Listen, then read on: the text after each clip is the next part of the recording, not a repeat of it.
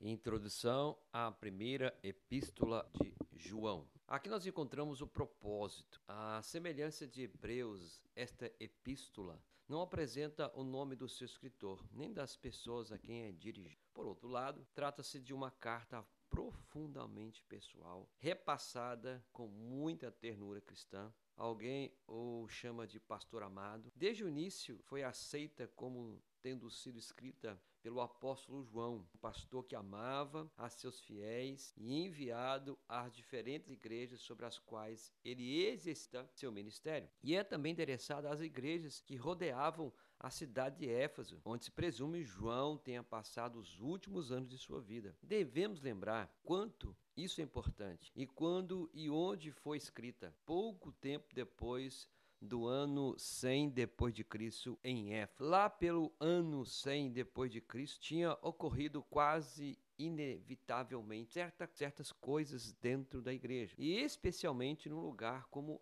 F. Letra A, por exemplo. Muitos cristãos eram naquela época cristãos de segunda e até terceira geração. Já não tinha a sua glória e brilho. Agora tinha chegado a ser uma questão de hábito. O povo se acostumou, tradicional, morno, nominal, como nós encontramos em, Aboca... em Mateus capítulo 24, 12. O amor se esfriará de quase todo. Apocalipse 2 2,4 Tenho contra ti que deixastes o teu primeiro amor. Uma outra coisa, letra B, havia uma das primeiras consequências também, foi que havia membros da igreja que encontravam é, insatisfeitas, incomodadas e aborrecidas as normas de conduta que o cristianismo exigia. Havia nesse tempo, e haja vista, que o cristianismo tem seu padrão de santidade. Santo é hag, etimologicamente significa diferente, separado. O templo era hagios, porque era diferente de outros edifícios. O sábado também era santo, porque era diferente de outro. O povo judeu era hagios, santo, porque era diferente de outros povos. E os cristãos também eram chamados de hagios, santo, para ser diferente dos outros. Sempre houve uma distinta separação entre cristão e o mundo. Por exemplo,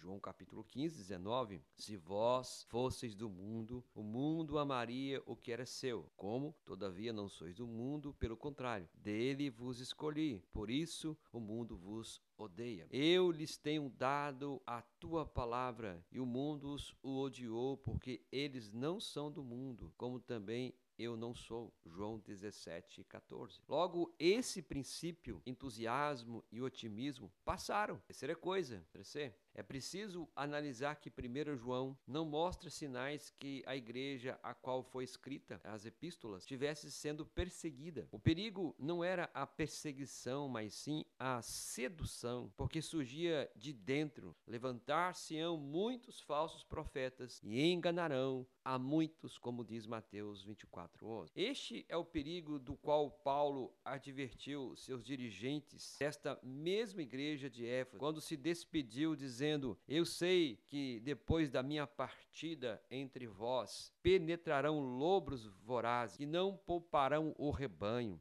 e que dentre vós mesmos se levantarão homens falando coisas pervertidas e perversas para arrastar os discípulos atrás deles. Atos capítulo 20, versos 29 a 30. O mal que em 1 João procura combater não procedia de estranhos, mas sim de homens que pensavam que estavam aperfeiçoando, que aspirava tomar e tornar o cristianismo intelectualmente respeitável naquela sociedade, devido às correntes e sistemas filosóficos daquele momento. Nós encontramos uma filosofia contemporânea naqueles dias, o gnosticismo, a crença básica de que todo pensamento gnóstico é que só o espírito é bom e que a matéria é essencialmente má. Também despreza o mundo porque o mundo é matéria. Todas as coisas criadas do mundo são naturalmente más. Coisa, despreza o corpo o corpo é matéria, portanto é mal. Prisioneiro dentro do corpo está o espírito, a razão humana. O espírito é uma semente, uma emanação do espírito que é Deus, inteiramente bom. O propósito da vida deve ser libertar esse espírito, essa semente celestial, prisioneiro da maldade do corpo. E isso só pode obter-se mediante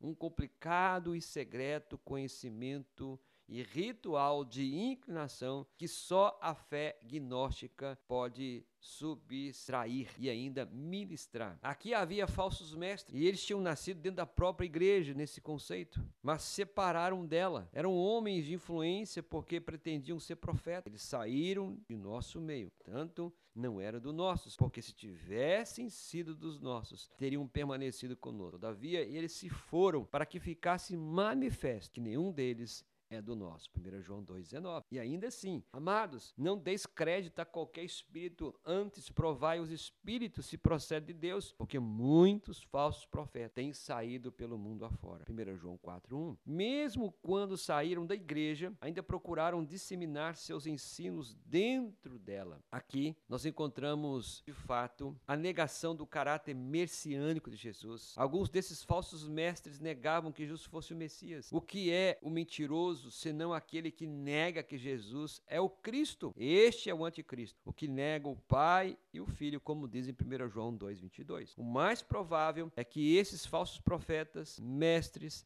não fossem propriamente gnósticos dentro, mas sim judeus. Era muito difícil que um judeu cresce no Messias crucificado. No ano 70 depois de Cristo, Jerusalém foi capturada pelos romanos, e os romanos estavam tão enfurecidos pela longa intransigências e resistência suicida dos judeus que não deixaram pedra sobre pedra na cidade santa. Como então um judeu podia aceitar a esperança de que Jesus viria para salvar o seu povo. A cidade santa estava desolada. Os judeus se dispersaram para todo mundo. Era-lhes impossível aceitar o messianismo de Jesus, porque Jesus tinha chegado e foi embora e a nação judia estava destruída. A negação da encarnação, de fato, era um ensino que procedia dos falsos mestres, diretamente de um intento dentro da igreja de alinhar o cristianismo com o gnosticismo. Devemos lembrar nesse ponto que a vista do gnosticismo, segundo o qual só o espírito é bom e a matéria é totalmente má, a partir de tal perspectiva,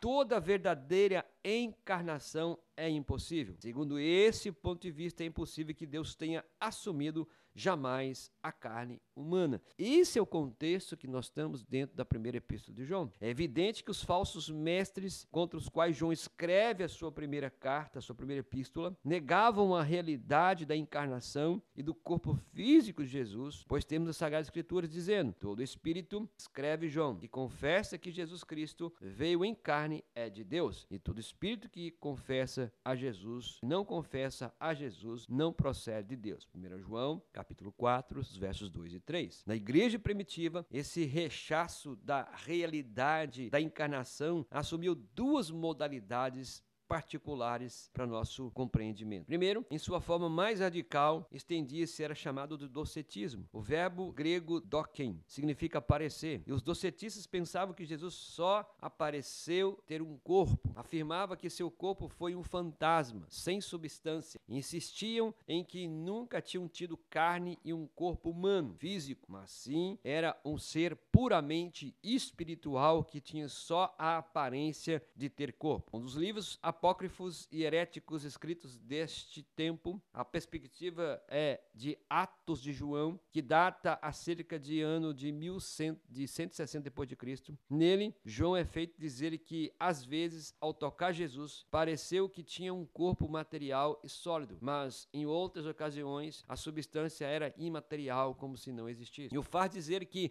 quando Jesus caminhava, nunca deixava rastro sobre a terra. A forma mais simples de docetismo é a completa negação de que Jesus jamais teve um corpo humano físico de nenhuma índole. Uma outra coisa, Há uma variante mais sutil e talvez ainda mais perigosa dessa teoria associada ao nome do Serinto. Na tradição, João e Serinto foram é, encarniçados inimigos. Ezébel diz na história eclesiástica sobre isso. E na história, nós encontramos o sentimento de João com relação a Serinto. Conta-se que João foi banhar-se numa casa de banhos públicos em Éfeso e viu que Serinto estava lá. Decidiu então não entrar no edifício. Fujamos, disse ele, antes que as paredes se venham abaixo, porque Serinto, o inimigo da verdade, está lá dentro. Serinto traçava uma categoria distinta entre o Jesus humano e o Cristo divino. Dizia que Jesus era um homem nascido de uma maneira totalmente natural, que viveu uma vida de particularidade, obediência a Deus e depois de seu batismo, o Cristo desceu sobre ele em forma de pomba. Desde aquele momento, o poder que recebera sobre ele, então esse Jesus trouxe para os homens novas do Pai, até então desconhecido. E isto não era tudo. Serinto dizia que os, nos últimos momentos de Jesus, o Cristo se desprendeu dele e que o Cristo nunca padeceu de maneira nenhuma. Foi Jesus humano que sofreu, morreu e também ressuscitou, enquanto o Cristo divino permanecia absolutamente incapaz de sofrimento e nunca em uma existência puramente espiritual. Veja que nós temos o, o, gnosticismo, dizendo que não é possível, Deus é simplesmente uma emanação, docetismo nesse conceito que é um puro, uma pura aparência fantasmal, e agora Serinto dizendo que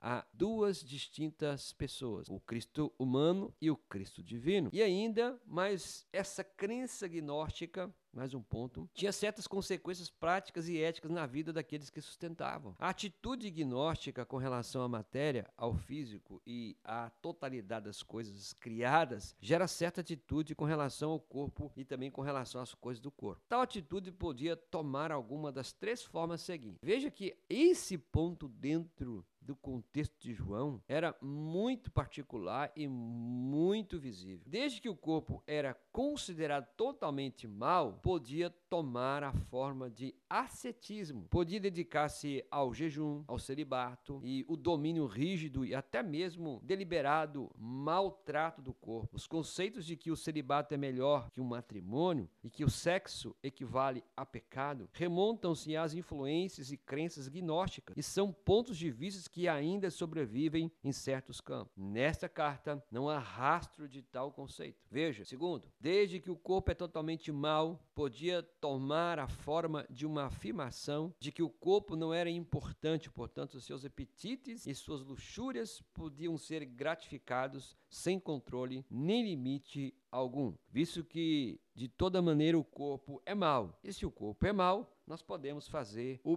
bem entender com ele, que não fará diferença. De acordo então com semelhante critério, a castidade física, a pureza e a imoralidade não interessavam. Por quê? Porque o que se faz com o corpo mal não tem a menor importância. Então, podemos chegar ao asceticismo, onde nós vivemos uma regra rígida para não se contaminar, como também nessa parte aqui do gnosticismo, onde tudo é liberal. Havia ainda um terceiro modo de crença gnóstica. Evidentemente, o gnóstico via-se a si mesmo como um homem totalmente espiritual. Considerava-se desprendido das coisas materiais da vida e tendo libertado seu espírito da escravidão da matéria. Tais gnósticos criam que estavam completamente acima do pecado.